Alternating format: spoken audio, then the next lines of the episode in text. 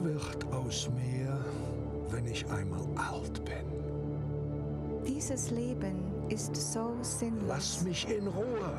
Diese Leute sind so schlecht. Warum geht es den anderen denn so viel besser? Vielleicht bin ich unheilbar krank.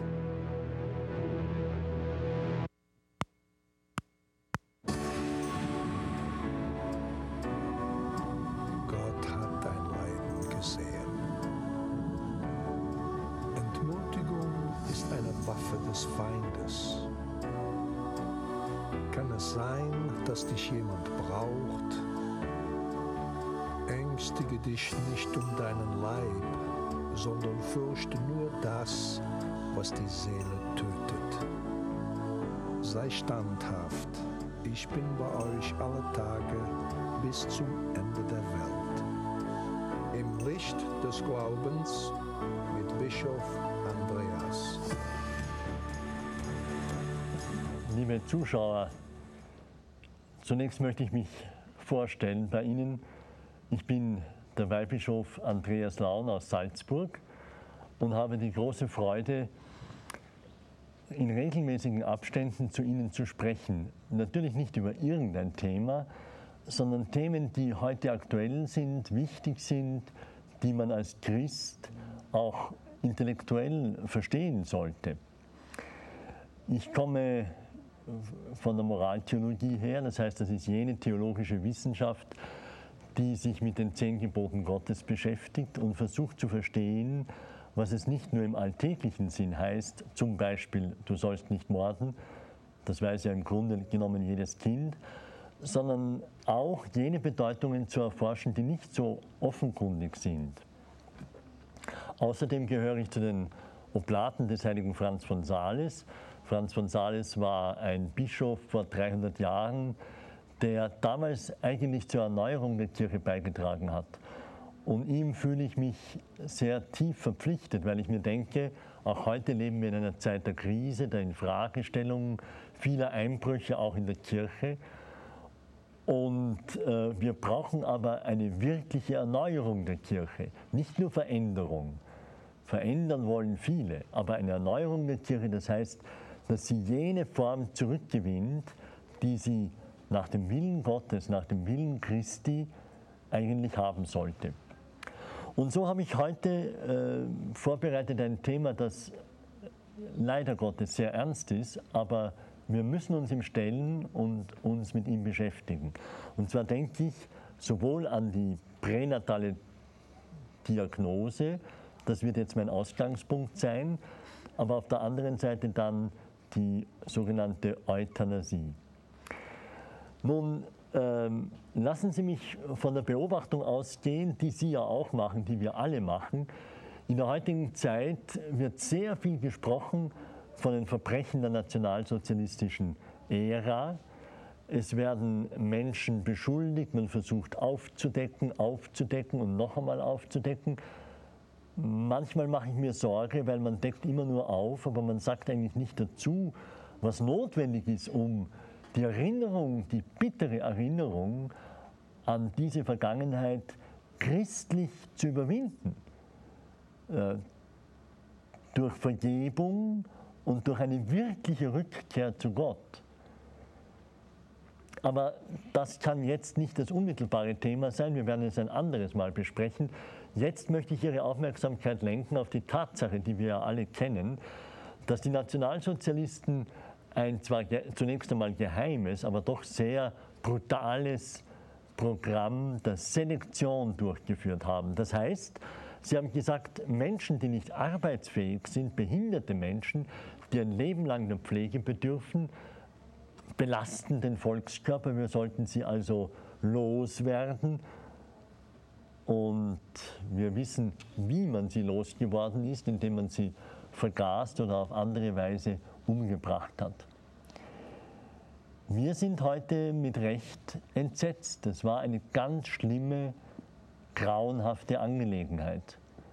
Als es dann ruchbar wurde, haben Männer wie Bischof von Galen protestiert und haben mit diesen Protesten auch einiges erreicht. Es gab auch weniger beachteten Widerstand, wie zum Beispiel von einer Ordensfrau im Lande Salzburg, Bertha von Königsegg, die ihre behinderten Schützlinge einfach auf einen langen Spaziergang in die umliegenden Wälder geschickt hat, während sie hätten abgeholt werden sollen. So konnte sie zumindest einiges verhindern und auch sonst durch ihren mutigen und tapferen Protest. Aber die Geschichte von damals ist eigentlich nicht zu Ende. Wir behaupten zwar leicht oder wir tun manchmal so, in der Gesellschaft wird es so dargestellt, als ob wir heute die Moralischen wären, die das damalige doch mit Recht anprangern. Nur die Wahrheit ist, dass wir das Gleiche tun, nur ein bisschen raffinierter und mit modernerer Technik damit meine ich den, die Tatsache, die ja eigentlich auch medial längst bekannt geworden ist, dass in unseren westlichen sogenannten zivilisierten Ländern durch die an sich ja bewundernswerte und positive Technik der sogenannten pränatalen Diagnostik eine Art Jagd auf Behinderte gemacht wird. Das heißt, wenn man vor der Geburt feststellen kann, dass das Kind eine bestimmte Erbkrankheit hat, dann wird es in der Regel abgetrieben. Und die Techniken werden natürlich immer besser, immer mehr Krankheiten sind einer vorgeburtlichen Diagnose zugänglich und man macht immer mehr Gebrauch von dieser Möglichkeit. Routinemäßig werden Geburt, äh, Kinder vor ihrer Geburt auf diese Weise untersucht, aber dann eben auch selektioniert.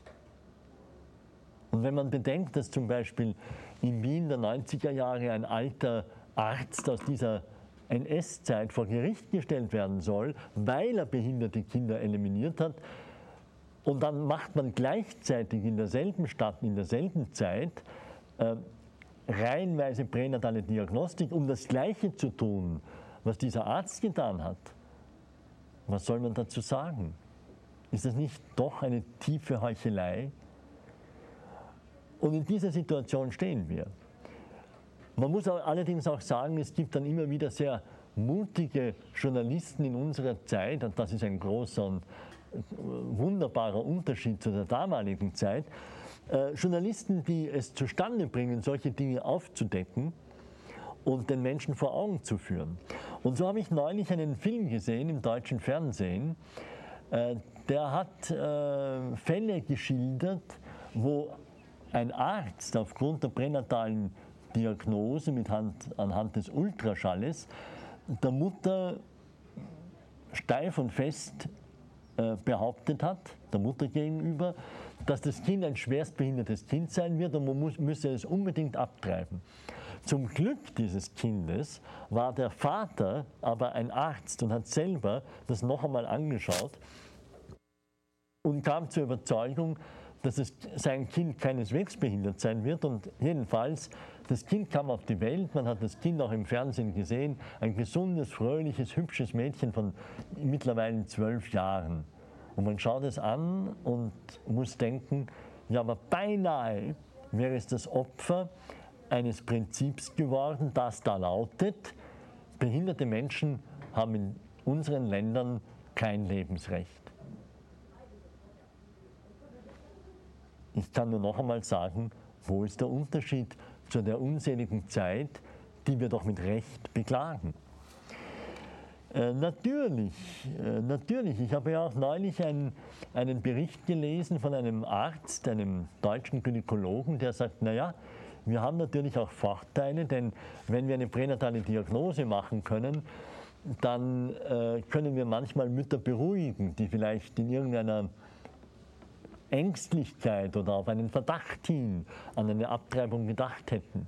Natürlich, das ist positiv, wer will das bestreiten? Oder gar, wenn wir mal in der Lage sein werden, pränatale Therapien durchzuführen, dann kann man auch nur sagen, äh, Gott sei Dank gibt es eine pränatale Diagnostik. Und vielleicht gibt es auch Fälle, auch davon habe ich gehört, wo der Arzt dann die Therapie schon so vorbereiten kann, dass diese dann unmittelbar nach der Geburt einsetzt um dem Kind besser helfen zu können, aus irgendwelchen medizinischen Gründen, die ich nicht zu beurteilen habe. Natürlich, das ist alles positiv, aber wenn wir diese Technologie der vorgeburtlichen Untersuchung nur dazu einsetzen oder immer mit der Bedingung, im Falle eines Falles werden wir das Kind töten, dann entsteht daraus eine ganz gefährliche Entwicklung. Denn dann heißt es eben, dass behinderte Kinder im Grunde kein Lebensrecht mehr haben bei uns. Dann entsteht ein Dilemma. Wir bekämpfen nicht mehr die Krankheit, sondern den Kranken. Äh, statt zu versuchen, die Krankheit zu eliminieren, eliminieren wir den Menschen, der diese Krankheit trägt oder davon behaftet ist. Es entsteht die Mentalität, ich habe den Anspruch auf ein gesundes Kind und wehe dem Kind nämlich, wenn dieser Anspruch nicht erfüllt wird. Das Recht auf Abtreibung ist dann eine logische Konsequenz. Und auch der Arzt wird im Namen eines völlig falschen Selbstbestimmungsrechts der Frau, wird er degradiert zu einem Erfüllungsgehilfen, zu einem Handlanger, zu einem Serviceleister. Aber in was für einer Sache? Konträr, im krassen Widerspruch zu dem, wofür er eigentlich Arzt geworden ist. Wir können uns dieser Sache nicht entziehen. Sie ist schon so überall gegenwärtig. Man redet äh, vielleicht nicht genug davon, aber wir müssen es doch aussprechen. Wir müssen es unbedingt sagen, nicht anklagend, nicht hochmütig, nicht verurteilend, aber sagen müssen wir es. Und den Finger auf diese Wunde legen und darüber reden, was tun wir eigentlich, wes Geisteskind sind wir, wenn wir so handeln. Vor allem ist auch eines noch zu bedenken, es geht nicht nur, auch, natürlich auch, um jene Kinder, die damit getötet werden. Und wohlbemerkt, es geht mir auch nicht darum zu sagen, wir erwischen auf diese Weise auch ganz gesunde Kinder durch den Irrtum eines Arztes. Äh, das wäre viel zu kurz gedacht, sondern der Punkt ist ja der, dass jedes Kind, auch das Behinderte, ein Recht auf Leben hat. Und wenn wir nicht nur jetzt an diese Opfer denken, behinderte und fälschlich für behindert gehaltene Kinder, dann müssen wir sagen, diese Mentalität lässt sich ja nicht begrenzen. Es ist ja nicht so, dass wir sagen können, hier tun wir das Böse und sonst sind wir gut. Menschenrechte sind unteilbar. Das haben wir auch die Erfahrung schon gemacht. Und darum stellt sich die Frage, wie breitet sich das in einer inneren Logik aus und was, welche andere Bereiche wird dieses Tun und diese Haltung dahinter ähm, noch erfassen und ergreifen, wie eine böse Krankheit, die man nicht irgendwie künstlich stoppen kann. Das ist meine Frage. Wir machen jetzt eine kurze Pause, aber wir müssen darauf weiter eingehen und darüber reden.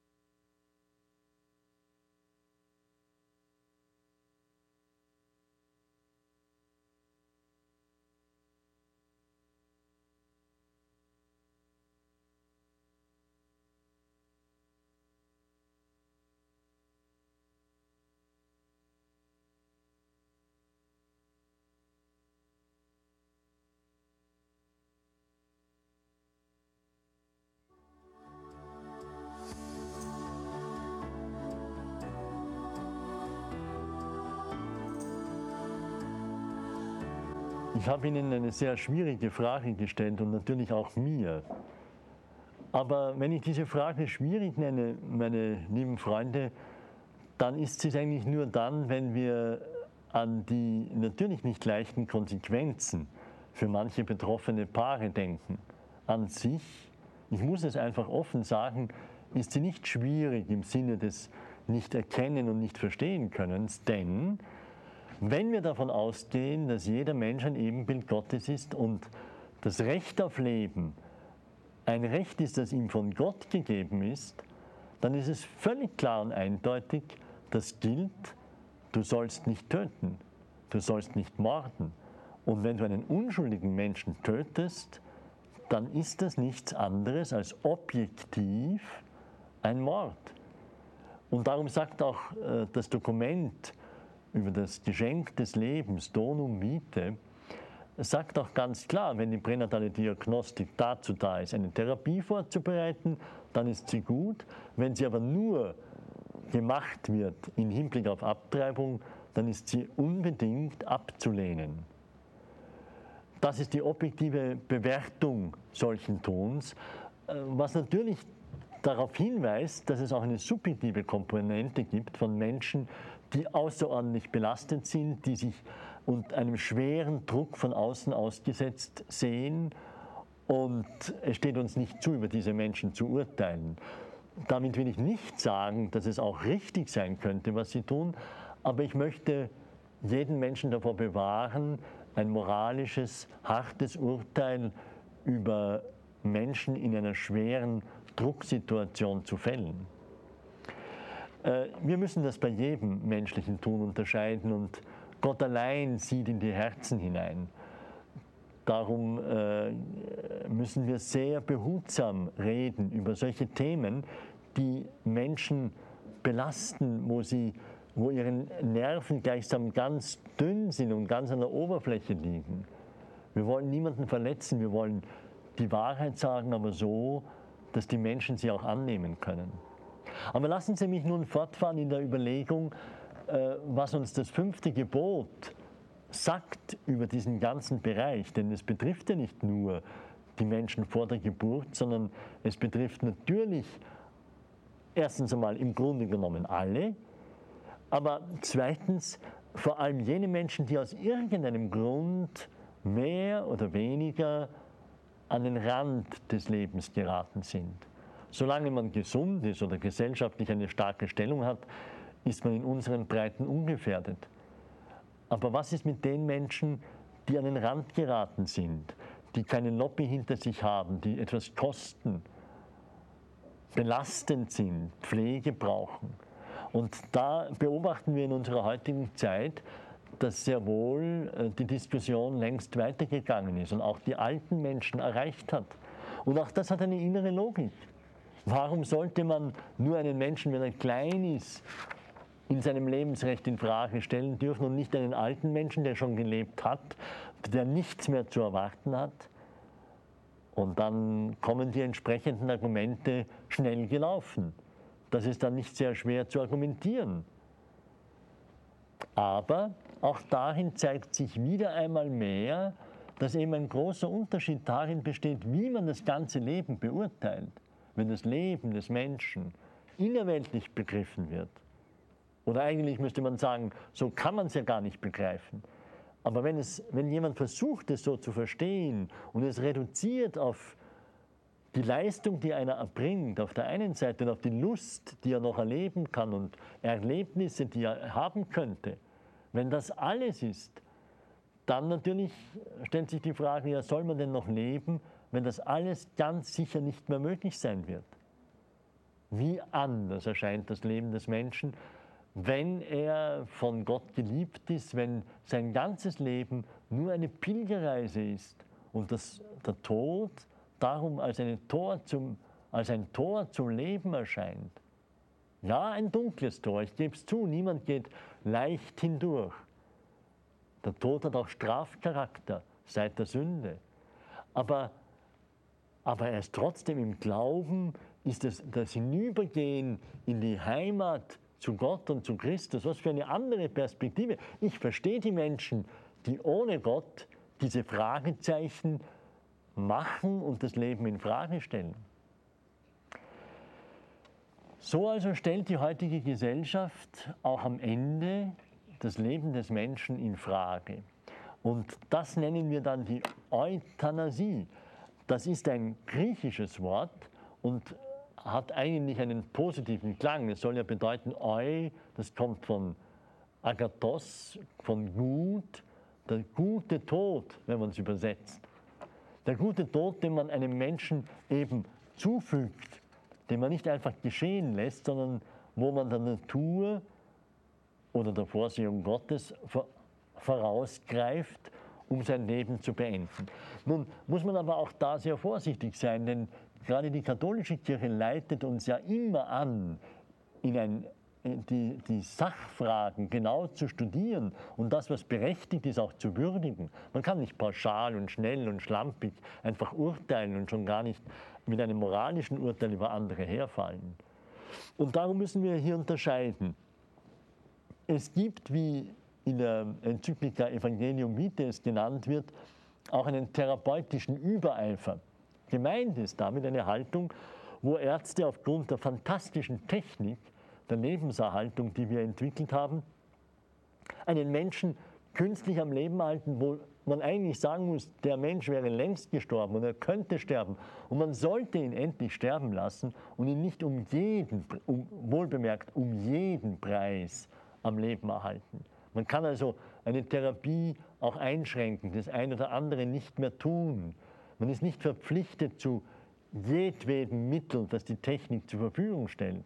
Noch dazu mit vielleicht gewaltigen Kosten, um das Leben eines bestimmten Menschen sozusagen ins Uferlose hinaus zu verlängern.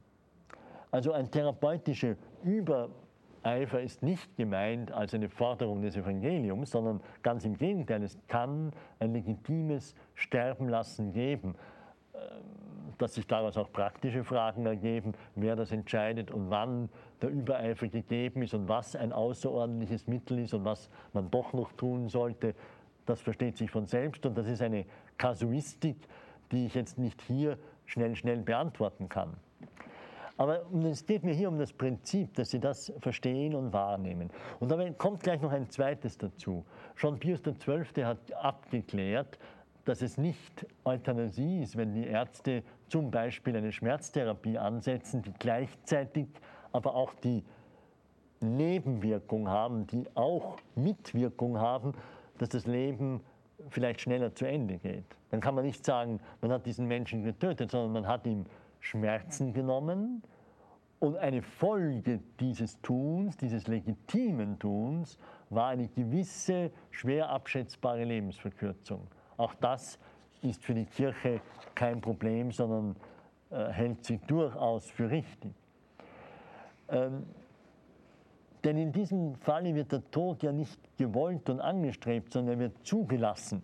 Und das ist eben wirklich etwas anderes. Wobei wir natürlich auch noch hinzufügen sollten, Sie sehen, man muss auch in diesen Fragen sehr genau denken, äh, das Ideal des Todes ist für den Christen nicht, dass man möglichst unbewusst und möglichst vielleicht bewusstlos hinüberdämmert, sondern das Ideal des christlichen Todes ist es, sein Leben bewusst in die Hände Gottes zu legen, bewusst noch einmal die eigenen Sünden zu bereuen, vielleicht hoffentlich, nicht nur vielleicht, sondern hoffentlich die Sakramente zu empfangen, das Sakrament der Sündenvergebung und der, und der Krankensalbung und die Eucharistie zu empfangen. Das sind alles Dinge, die man nicht erzwingen kann. Manchmal geht es nicht, aber das ist eigentlich ein christlicher Tod. Darum ist unser Ideal nicht der bloß schmerzfreie Tod, so sehr ich das jedem wünsche, sondern auch ein Tod, der bewusst menschlich gelebt werden kann.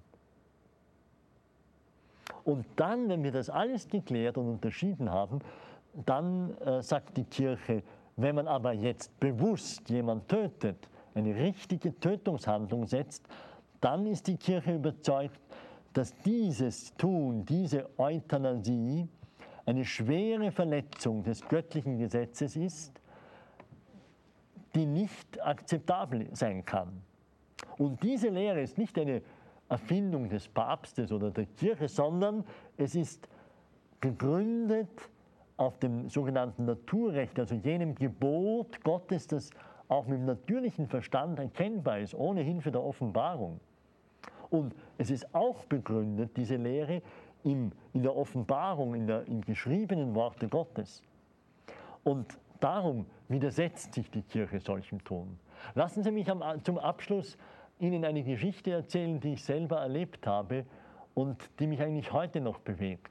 Ich wurde von einem Ehepaar gerufen äh, zu einem neugeborenen Kind. Also ich gehe jetzt noch einmal weg von den alten Menschen zurück zu den Kindern. Und dieses Kind hatte einen Geburtsfehler, einen genetischen Fehler, ich weiß es nicht, aber jedenfalls einen Fehler, der erstens nicht operierbar war und zweitens keinerlei Lebensmöglichkeit geboten hat. Äh, viele Leute heute würden sagen, na hätte man das nicht früher entdecken können und sollen. In diesem Fall ist alles anders gewesen. Äh, das war ein Kind. Die Eltern haben es geliebt. Sie haben gewusst, es wird innerhalb von Wochen sterben müssen. Es kann nicht weiterleben. Und sie haben es aber mit ihrer Liebe umgeben. Sie sind hingefahren. Sie haben, waren bei dem Kind. Äh, wir haben natürlich das Kind getauft. Und es hat im Kreis der Familie sozusagen sterben dürfen, Abschied genommen. Und mir scheint, das war ein wirklich menschlicher Umgang mit einer äußerst schweren Behinderung, aber damit war dieses Kind aufgefangen in der Liebe und war in seiner menschlichen Würde gesehen, akzeptiert. So nehmen Christen Abschied auch von einem behinderten Kind. Ich habe das als tief bewegend empfunden. Ich habe auch dieses Kind dann beerdigt. Die Eltern sprechen heute noch von diesem Kind. Das gehört immer noch zur Familie. Und so sollte es wohl sein, dass wir das Leben, das äh, Recht auf Leben in allen Phasen wirklich achten, dass wir den Menschen sterben lassen, wo es gar nicht mehr anders geht, aber ihm dann eben auf eine menschliche Art begleiten, hinüber in die Ewigkeit. Für uns ist das nicht ein absurdes Geschehen, das den Lebenshunger abbricht, sondern das Abschiednehmen eines Menschen, der auf einer Reise ist, auf einer Pilgerschaft und weitergeht und jenes Tor durchschreitet, das wir alle einmal durchschreiten werden auf unserem Weg zu Gott. Ich danke Ihnen für Ihr Zuhören und segne Sie und Ihre Familie.